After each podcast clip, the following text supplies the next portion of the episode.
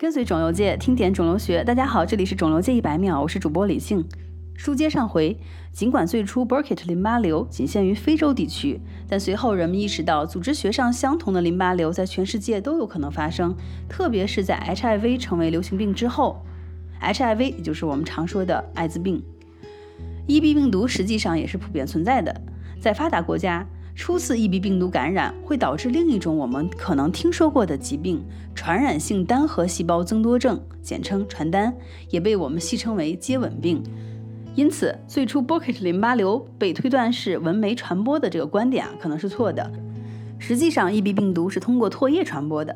当时落后的非洲地区没有售卖的婴儿辅食，非洲的母亲啊，通常会在断奶的过程中预先咀嚼一些食糜给婴儿，这就造成了 EB 病毒的传播。虽然 Burkitt 淋巴瘤与 EB 病毒感染有关，已经得到了公认，但病毒导致 Burkitt 淋巴瘤的确切基因仍然并不清楚。推断是 EB 病毒可能侵入到 B 细胞的基因，将正常的 B 细胞转化为永久增殖活化状态，从而引发了肿瘤。在我国南方、格陵兰、阿拉斯加这些地区，EB 病毒还会引起另外一种癌症——鼻咽癌，特别是在中国的南方省份，鼻咽癌是最常见的第三大肿瘤。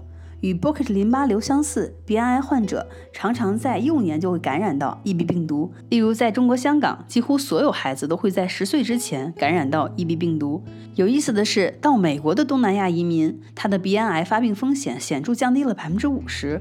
所以啊，EB 病毒可能并不是引发肿瘤的唯一因素。本期一百秒就到这里了，我是李静，感谢您的收听，我们下期见。